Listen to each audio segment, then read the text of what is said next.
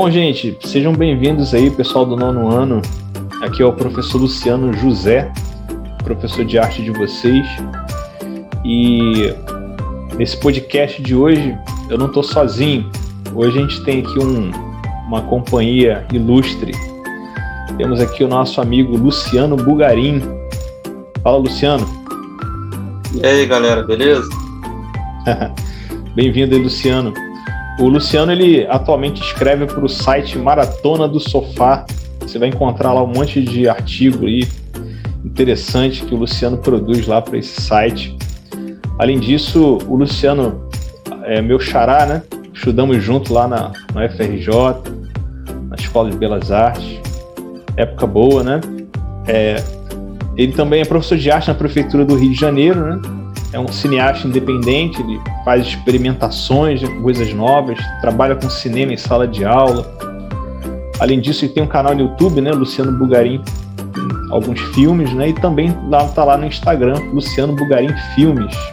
Atualmente ele está estudando, fazendo mestrado na, de cinema na UF, né, Luciano, e se especializando sobre bullying na escola na Unifesp. Bom, Luciano, falei bastante sobre você aí, né? Mas é, queria fazer uma pergunta meio óbvia, mas é uma pergunta que é, é, sempre bom a gente ouvir, né? Por quê? Por que das coisas? Por que, que você escolheu estudar cinema? Bom, é, primeiramente queria agradecer aí, Luciano, pelo, pelo seu convite. Me sinto honrado em participar do seu podcast e poder me direcionar aí aos seus alunos. Espero que esse programa seja tão legal e tão proveitoso para eles quanto será para mim. Bom, é, eu sempre gostei de filmes, né? Meus pais sempre me levaram ao cinema quando era criança, né? especialmente meu pai. E o que é legal é que, assim, eles, meus pais, inclusive meu pai, ele levava muito para ver filmes, não filmes infantis, sabe? Filmes comuns mesmo, adultos com temáticas mais adultas mesmo, né? E muitas vezes, às vezes, é, às vezes os temas eram tão complexos que às vezes eu não entendia tudo, não entendia absolutamente tudo, né? Alguns, quando os, os filmes ficaram falados demais, às vezes eu achava meio chato e os gostavam mais dos filmes de mais de ação, mais comédia, etc. Mas ele me levava para ver alguns filmes que eram um pouco fora da caixinha, digamos assim. Né? E eu passei a ter contato mais com esse tipo de produção. E assim como você, sendo da minha direção, você também deve ter tido esse período de alugar filmes na locadora e ver muitos filmes naquela todas aquelas sessões de filmes que tinha na Rede Globo e eu usava muito videocassete para gravar esses filmes e aí eu gravava, revia e etc. Aí depois gravava por cima. Até que eu cheguei uma hora, eu pensei, ah, é, vou começar a gravar e guardar. Eu comecei a comprar um monte de fita de vídeo, gravar vários filmes e comecei a tomar gosto por aquilo ali. E quando eu era criança, eu gostava muito de ficar imaginando os filmes, né? Eu andava na rua é, imaginando os filmes, né? E fazia o barulho dos filmes, né? Meu pai achava que eu era maluco. Ele até falava brincando, o Luciano anda na rua, fica fazendo barulho, fica... e ele não sabia o que era aquilo, não, não tinha coragem de falar para ele o que, era. E eu tinha uma ideia assim muito infantil assim do que era, do que como eram feitos os filmes, né? Eu achava que os filmes eles eram feitos todos em sequência, né? Que a sequência do filme era como o filme tinha sido feito, né? Então, se tinha uma cena de duas pessoas falando no telefone, filmava uma, depois filmava o outro, depois filmava um, né? E aí com, eu comecei a, então a, a, me interessar por essa coisa de como os filmes são feitos, né? Comecei a, a me interessar pela mecânica da linguagem, né? Como que aquela linguagem atinge as pessoas. Eu, eu sempre achei muito fascinante como que as pessoas veem um filme e o filme tem o poder de transformar elas, né? Você fica super triste se você vê um filme, é, sei lá, como aquele do Sempre ao Seu Lado, que é o Richard Gere lá e o, e o cachorro, né? Então, assim, você sabe que é um filme, mas você fica emocionado, ainda mais com um filme baseado num fato real. Ou se você vê um filme de terror, você tem toda aquela, aquela recepção do filme que é, aparece no seu corpo, na forma como você encara o filme, da forma você fica tenso, né? Você quer agarrar nas cadeiras, você tapa os olhos, não quer olhar, fica às vezes se encolhe assim, é, ai meu Deus, então fala com os personagens, ah, não vai para lá, corre, não sei o quê. Então todo esse envolvimento psicológico, né, dos filmes, é, das pessoas com os filmes, para mim sempre foi muito fascinante. Eu, você, não sei se você, se você já ouviu falar, mas eu lembro que no, na época do, do teatro grego, né, é, se receitavam, os médicos receitavam algumas peças para a pessoa assistir, para ela melhorar lá o, o, o, problema que ela tinha, né? Geralmente de saúde emocional, mental, né? Talvez o, o cinema tenha uma relação com isso também, né? É, isso que você falou dessa questão do, dos médicos receitarem as peças, eu, eu, não tinha conhecimento. Mas o cinema, não só como o cinema, mas também como a literatura, né? Todos eles vêm de toda essa tradição que foi criada no, no teatro grego, sim, é, da, tra, da, da tragédia e do drama, né? Então, assim, se você perceber a estrutura, é a, a estrutura narrativa é a mesma desde aquelas épocas, que depois, séculos depois, influenciou um cara como Shakespeare e influencia hoje os cineastas e as séries que provavelmente seus alunos devem gostar de ver. Ah, gostam muito. Séries coreanas também estão fazendo muito sucesso. Ah, então, ó, se quiserem dar uma olhada lá, esse site do Maratona de Sofá tem uns redatores lá que adoram essas séries coreanas. Eles falam Ai. muito sobre elas. Boa, vou visitar esse site lá. E, Luciano, é, foi bom assim saber o porquê que você escolheu estudar cinema. Você também estudava desenho, né? Você se formou em desenho, né, lá na, na FRJ também, né? Sim. A sua praia é então, é desenho, fez licenciatura, né? Sim, é, eu fiz o mesmo que o seu, só que você fez arte plástica e eu fiz desenho. Isso. Só que eu dou aula de arte também, né? Porque eu acho desenho geométrico muito chato. Eu nunca dei aula de desenho depois que eu saí da faculdade, para ser sincero. Eu só dei aula naquele estágio que a gente fez no CAP, uhum. no Colégio de Aplicação da FRJ, né? Realmente é uma coisa que eu não, não curto muito desenho geométrico. Eu acho que, assim, não é, é de certa forma, é criativo, mas eu acho muito limitador em relação à arte. Eu acho que arte você consegue trabalhar de uma forma muito mais legal e muito mais interessante a identidade dos alunos, porque você consegue permitir que os trabalhos revelem como os alunos são. Né? Você dá a chance deles mostrarem a voz deles, é, é, a visão deles, até a própria cultura deles, ou seja, tudo é, que está relacionado à própria identidade deles, né? É, uhum. Todos esse, esses processos artísticos que vão fazer com que o aluno ele seja o, o sujeito, né? Não só do seu próprio aprendizado, mas da, da sua própria produção cultural, né? E eu acho assim que uma sociedade em que as pessoas produzem cultura é uma sociedade que ela é mais desenvolvida, né? Ela permite que as pessoas tenham essa visão mais crítica sobre as coisas, compreendam melhor tudo o que se passa ao nosso redor, né? Desde você ter é, opiniões críticas sobre o que está acontecendo no seu país, até você até identificar, por exemplo, uma notícia falsa. Pode parecer que não, mas a percepção crítica que a gente desenvolve com os alunos em aulas de arte é importante para que elas tenham discernimento até do que elas assimilam no dia a dia, seja por meio de arte, filmes, séries, novelas, ou até em meios de comunicação, como jornais, até o WhatsApp, grupos do WhatsApp. Né? Então, é importante né, que a gente trabalhe essa, essa questão com os alunos, né? Não é só fazer desenho e colorir.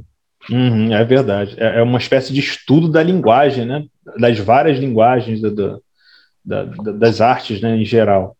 E assim, é, falando um pouco mais sobre, sobre o cinema, a gente está estudando um pouco sobre a história do cinema e nada melhor do que falar com cineastas sobre isso. Dentro dessa história do cinema, assim, né, sendo bem é, bem raso, né? Porque é uma história bem profunda, é, é muita coisa. Tem alguma coisa assim que te chama atenção, que você acha legal? Assim, ah, o que eu acho mais legal na história do cinema é isso. O que, que você tem a dizer assim sobre isso? Bom, é... é difícil dizer o que eu acho mais legal, porque eu acho toda a história legal, não só do cinema, mas toda a história da arte eu acho fascinante, né? É muito mais do que legal, até porque é, a primeira linguagem do ser humano foi a linguagem artística, né? Mas falando especificamente de cinema, é que nem como, por exemplo, as histórias em quadrinhos começaram na arte egípcia. Porque o que é história em quadrinhos, por exemplo? É uma, são imagens e sequências. E as pinturas, o que eram as pinturas egípcias que eram feitas para contar as histórias dos faraós que morreram? Imagens e sequências.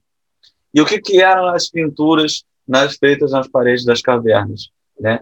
O que, que os, os seres humanos queriam apresentar com aquelas imagens? Eles queriam representar a vida. E o que, que é o cinema, se não você querer representar a vida em movimento? Eles colocavam os animais em movimento, feridos, porque eles queriam que aqueles animais fossem caçados, capturados por eles, né? Então aquilo ali é como se fosse os primeiros cineastas, né? E mesmo assim, na era moderna, você teve uma série de desenvolvimentos tecnológicos que anteciparam é, o cinema. Você tinha os panoramas no século XIX, que, as, que eram grandes painéis circulares, que as pessoas ficavam ali dentro e se sentiam como se estivesse numa praia, que viam toda aquele, aquela imagem panorâmica, né, para os alunos que entenderem melhor o que eu estou falando. É, o celular ele tem normalmente o modo de foto panorâmica. O que é o modo de foto panorâmica? É quando você faz uma foto que é bem comprida horizontalmente ou comprida verticalmente. Então você consegue tirar uma foto que vai além dos limites de uma imagem retangular, uma imagem quadrada. Então existiam essas instalações que eram enormes e tinham esses panoramas de imagem, normalmente 360 graus. Você entrava nele e se sentia totalmente envolvido por aquela paisagem. Então, digamos, você morava em Paris, né? Isso era muito comum na Europa. E aí você entrava um panorama que estava na praia. E aí tinha os sons. Então você sentia realmente como se estivesse na praia. E aí teve, por exemplo, também o teatro ótico. O teatro ótico é animação antes do cinema. Era um cara que fazia uns desenhos numa, numa película, né? O nome dele era Emile Renault. E ele trans, é, projetava essas imagens, algumas imagens na frente dessa, dessa película, de uma lente que aparecia tudo lá, como se fosse um teatro de marionetes.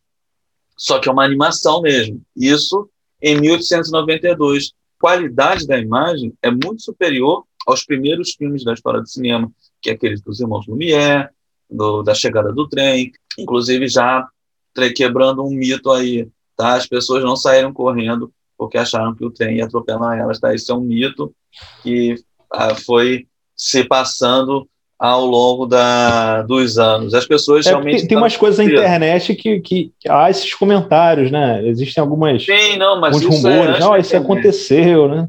Esse negócio do trem, isso é antes da internet, porque quando eu era criança eu já ouvi essa história. Isso é um, são daquelas coisas que realmente se perpetuou. As pessoas realmente ficaram impressionadas mas elas não saíram correndo achando que o trem ia sair. Ah, deve ter tido ali um outro que deve ter dado um pulinho na cadeira, né? Então, é porque já existiam experiências desse tipo, como, por exemplo, o kinestocópio.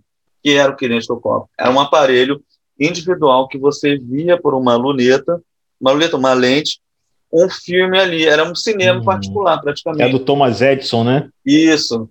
E ele é, o cinema praticamente pegou isso e ampliou para um público de massa. E antes do kinestocópio, você já tinha outros também, tinha outras experiências que normalmente eram experiências individuais, né? Então, eles eram limitadores nessa, nessa, nesse sentido. Então, assim, se você para para pensar que um, uma sociedade que já tinha tido experiência com diversas imagens e movimento, por que, que eles vão sair correndo achando que o trem ia furar a tela? Isso não faz sentido nenhum. É só uma lenda que ficou engraçadinha, ficou bonita, e as pessoas acharam. Inclusive, esse não é o primeiro filme que foi exibido. O primeiro filme que foi exibido é um filme chamado A Saída dos Funcionários da Fábrica Lumière, que é exatamente isso que acontece, funcionários saindo. Que os irmãos Lumière, o pai deles tinha uma fábrica, né? Inclusive, eu fui lá na. Eu, quando eu fui lá na França, eu fui no museu em Lyon, que é a casa dos irmãos Lumière, uhum. né? e é um museu lá. E eles, os irmãos Lumière, eles eram muito mais cientistas do que cineastas. Tanto que eles não acreditavam que o cinema poderia ser é, explorado comercialmente, nem como entretenimento. Eles achavam que aquilo ali não ia ter futuro. Eles achavam que aquilo ali era. Isso é uma coisa também que eu acho muito interessante. É um aspecto interessante também. Eles não acreditavam naquilo ali. E eles fizeram muitos outros inventos que também foram interessantes. Eles inventaram ataduras para queimadura, eles, invent... eles desenvolveram mãos mecânicas para pessoas amputadas. Então, assim, eles são muito mais cientistas do que propriamente cineastas. Um é, cineasta é, o caso que... do Thomas Edison também, né? É, o, o Thomas Edison, ele era muito mais produtor do que cineasta mesmo. Um cara que realmente era um, pode ser considerado um grande pioneiro do início é o Edwin Potter, que foi um dos primeiros cinegrafistas do Thomas Edison. Ele que ele que fazia os panoramas com os filmes, ele criou as, ele criou a primeira montagem, que é um filme chamado O Grande Roubo de Trem, que naquela época os filmes eles tinham um limite, né? Que a, a, os rolos de filmes tinham um limite que é. era sempre um minuto. Os filmes não passavam de um minuto.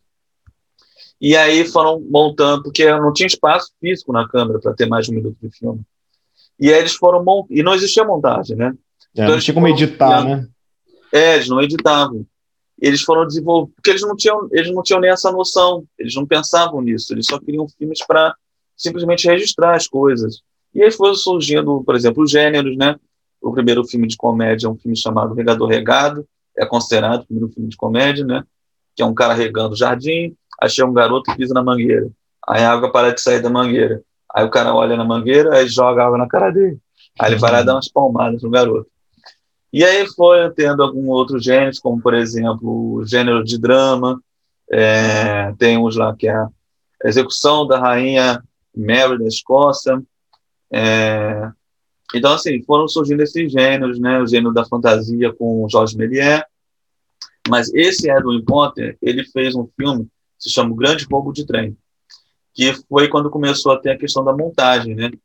Que quem gosta de filme, que acredito que todos os seus alunos gostem, ou se não gosta, pelo menos já viram algum filme na vida, que engraçado que é difícil você encontrar gente que não gosta de filme, mas eu lembro é. que eu estudei com um garoto que ele não gostava de filme.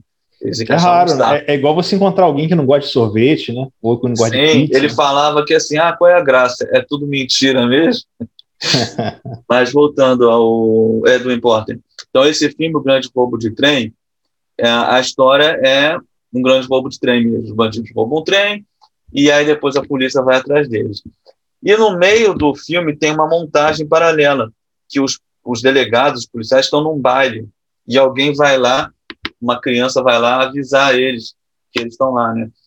E aí você, é, você não entende, tipo, aparece um baile no meio do filme, entendeu? O que, que é isso que está acontecendo? Quem são essas pessoas? E aí você entende que é uma trama que está acontecendo paralelamente a trama principal, que é a trama do roubo. Então, foi nisso, dessa questão de você utilizar é, a montagem para você contar uma história. Inclusive, tem até um plano no final, que é uma brincadeira com o próprio espectador. O bandido aparece dando um tiro na direção do espectador. Então, ele já está brincando até com essa questão de como o filme se relaciona com o próprio espectador, né? Que é uma coisa que é usado muito hoje em dia. Tem até um filme do Martin Scorsese, que se chama Os Bons Companheiros, que no final tem um plano exatamente assim, o cara vai lá e dá um tiro em direção ao espectador, fazendo meio que uma homenagem. Inclusive o Martin Scorsese, ele é um cara que gosta de homenagear o cinema, né? Tem um filme que ele fez também, que se chama Invenção de Hugo Cabret, sobre o Georges Méliès. É um garotinho que ele mora sozinho numa estação de trem na, na França no início do século XX e aí ele quer montar um autômato que, que é para lembrar do pai dele, tem algum segredo lá. E um cara que mora lá é o Jorge Méliès, que é esse cineasta antigo, só que ninguém tem mais conhecimento dele, porque o, o cinema que ele fazia, né, o primeiro cinema, a gente chama do primeiro cinema, né, que é o cinema mudo, que era muito mais um, um teatro filmado do que um cinema, ele caiu em decadência, porque as pessoas pararam de se interessar por ele, quando os filmes começaram a ficar mais elaborados. Então ele parou de fazer filmes e aí o, o filme lá é bem interessante. É, é bem, é bem interessante. É bem o, Meli, o Melier era um mágico, né? Ele começou como mágico, ele trabalhava em circo, né? E os filmes dele trouxeram os primeiros efeitos especiais, digamos assim, né? Uhum. Eram efeitos especiais bem práticos, né? No caso, você, por exemplo, você filmar uma pessoa, aí depois você corta, a pessoa sai. Parece que a pessoa sumiu. Ele tinha muita sobreposição de imagens, né? O que, que é isso? Porque antigamente, nessa época. Aquela cena clássica, né? Da, do, do, do foguete é, atingindo a lua, né? Sim, sim, é muito clássica. Porque nessa época os filmes eles eram feitos em películas, né? Então, se você coloca uma sobre a outra, você tem sobreposição de imagens. É isso que ele fazia, né? Para parecer, por exemplo, o cara tá voando, para parecer que perdeu a cabeça, né? Tinha, tinha muito essas trucagens que ele fazia. Né? E era bem artesanal mesmo, é pegar tesoura e colar Sim, e montar. Não né? só em efeitos, mas eles coloriam o filme também à mão. Não só o Melier, mas muitos cineastas também. É, o, o, tem filmes do Thomas Edison também, da, da moça dançando, que eles faziam, eles pegavam as películas e iam pintando. E uma coisa também que é interessante, até você usar com seus alunos também, é que alguns desses primeiros filmes do primeiro cinema, às vezes eles eram até baseados em pinturas. Tem um filme dos irmãos Lumière, que é a Partida de Cartas. Ela é inspirada pelaquela pintura dos jogadores de cartas né? do Cezanne. Legal. Tem outros também que agora não estou lembrando, mas tem muitos filmes inspirados. Tem um que é dos irmãos Lumière, que é a Morte de Mahat, que é a reconstrução daquele quadro do, do Davi. Uhum. Olha, Obrigado aí, Luciano, pela sua ajuda aí que você deu pra gente aqui no podcast. Uma aula de cinema, uma aula de história, uma aula de, de ideias, né, de, de experiências. Obrigado aí pela sua ajuda, pela participação e convidamos é, todos os alunos aí a continuarem estudando, se esforçando aí durante a pandemia do novo coronavírus aí. Estamos aqui no ano de 2021 e espero que vocês tenham gostado aí do, do podcast junto com o nosso amigo cineasta Luciano Bugarim, beleza? Então, bons estudos, boa atividade para vocês aí em casa e até a próxima aula. Tchau, tchau, bye bye, goodbye.